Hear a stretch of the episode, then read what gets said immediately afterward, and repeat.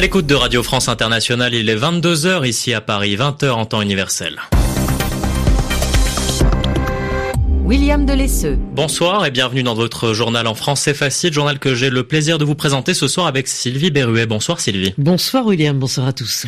À la une de l'actualité, les manifestations à Hong Kong, des milliers de militants pro-démocratie se sont rassemblés dans le territoire au sud-est de la Chine. Ils réclament plus d'indépendance par rapport au pays. Le défilé a une nouvelle fois dégénéré. Il a été marqué par de nombreuses violences avec des affrontements entre la police et les manifestants. Au Royaume-Uni, les manifestations contre le Brexit se sont déroulées dans le calme aujourd'hui. Les manifestants dénoncent la suspension des travaux du Parlement britannique décidée ce mercredi par le Premier ministre Boris Johnson. Une suspension qui pourrait autoriser un Brexit dur, une sortie de l'Union européenne sans accord avec les 27 pays de l'UE. Et puis direction l'Inde, 2 millions de musulmans ont perdu la nationalité indienne. Ils l'ont appris à la suite d'un banal recensement de population dans le pays. Une opération qui vise à dénombrer le nombre nombre d'habitants en Inde. Et demain en Allemagne, élection régionale dans l'Est du pays, le score du parti d'extrême droite, l'AFD, l'alternative pour l'Allemagne, sera particulièrement scruté. Les observateurs prédisent une percée historique. Le journal. Un journal. En français facile. En français facile. Et pour débuter ce journal, direction Hong Kong, les manifestations des militants pro-démocratie dégénèrent. Le rassemblement de ce samedi dans la ville a encore une fois tourné aux affrontements entre les forces de l'ordre et les manifestants. Une violence qui s'installe durablement, raison pour laquelle les autorités avaient interdit la manifestation d'aujourd'hui. Interdiction bravée, ignorée par plusieurs militants. Habillés de noir, ils ont décidé de s'en prendre aux policiers en incendiant une barricade et en lançant des cocktails Molotov. La police a répliqué, a répondu aux projectiles lancés par les manifestants avec un canon à eau et des grenades lacrymogènes, un gaz acide qui provoque des troubles respiratoires pour disperser les manifestants. C'est le reportage de Stéphane Lagarde. Une nouvelle nuit des barricades à Hong Kong, ce sont d'abord ces barrières en fer qui séparent les avenues autour du quartier du Parlement des grilles sciées par les manifestants, puis reliées les unes aux autres à l'aide d'attaches plastiques pour câbles électriques, puis traînées sur le bitume avant de rejoindre des remparts de fortune dressés au pied des gratte-ciel. Les briques ont été scellées sur les murets autour des institutions. Les manifestants prennent ce qu'il reste jusqu'à déclencher les alarmes des bouches incendies sous l'hélicoptère de la police. Poubelles, palettes de chantier, flot de signalisation, toute la rue est mise à contribution. 19h, les forces de l'ordre prennent position, les groupes de manifestants se replient alors derrière leurs barricades de fortune.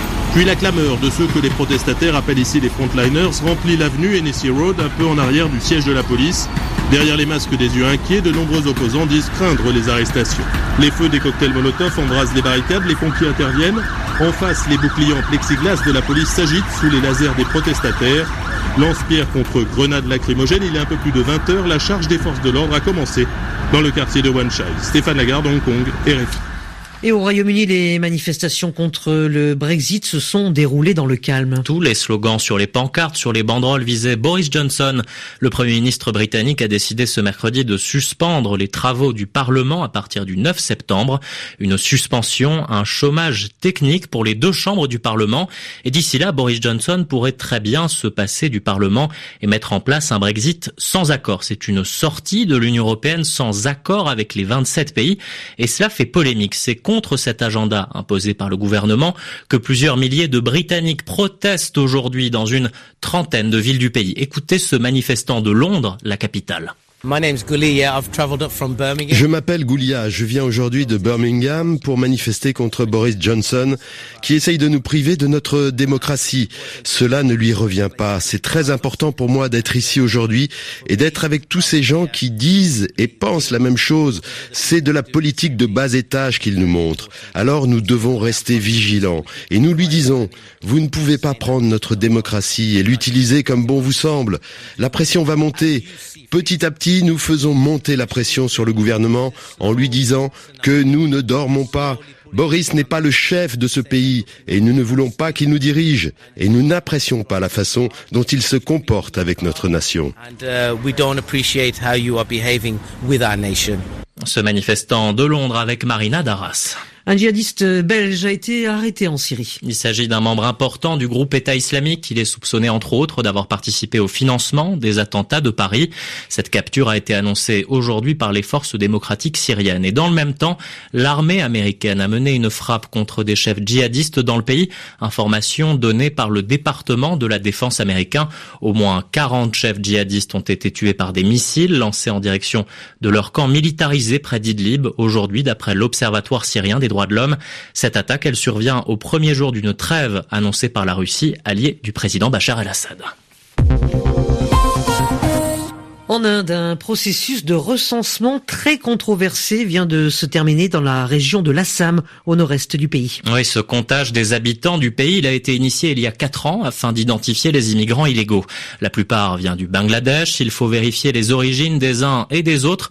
Une procédure de vérification très compliquée pour une population qui n'a généralement pas les documents pour prouver leurs origines. résultat, ce matin, l'organe en charge de ce recensement a publié la dernière liste des habitants.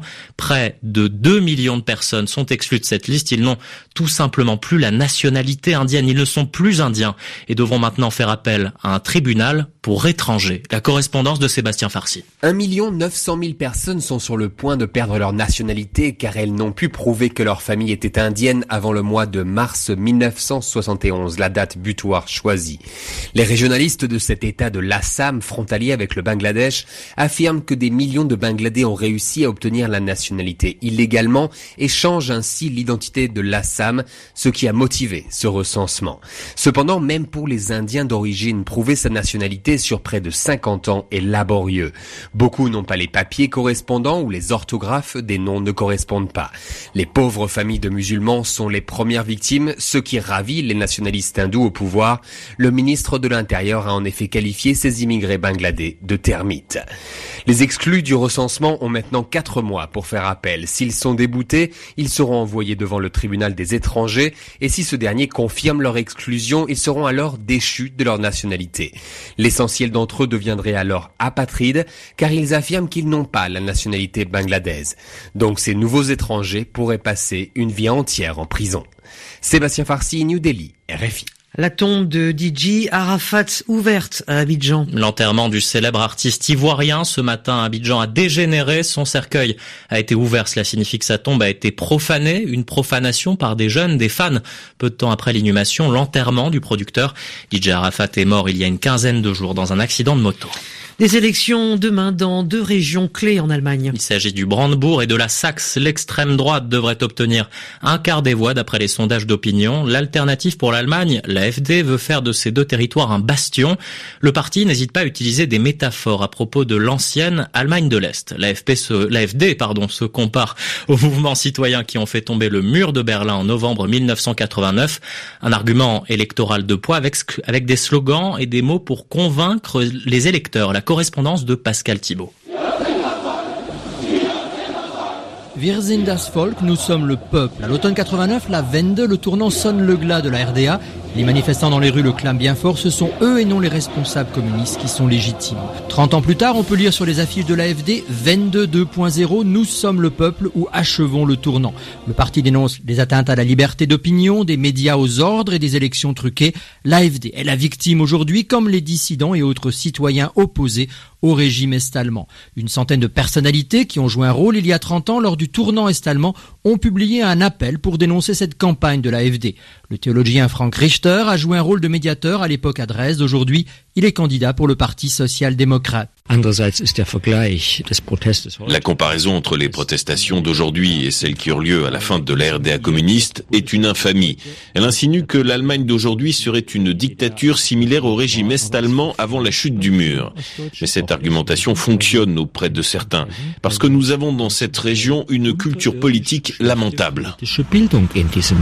L'AFD connaît les frustrations de certains Est-Allemands depuis la réunification. Le rejet du système politique établi est très fort parmi ces plus globalement, l'attachement aux valeurs démocratiques à l'Est est plus faible que dans le reste de l'Allemagne. Pascal Thibault, Dresde, RFI. En France, un mort et neuf blessés, dont trois graves dans une attaque à l'arme blanche en banlieue de Lyon, à Villeurbanne. Deux hommes, l'un armé d'un couteau, l'autre d'une broche de cuisine, sont les auteurs présumés de cette attaque. C'est la fin de ce journal en français facile. Merci à vous de l'avoir suivi et merci à vous, Sylvie Berruet. Merci William. Ce journal est à retrouver demain sur notre site savoir.rfi.fr comme toutes nos informations. Très bonne soirée à tous.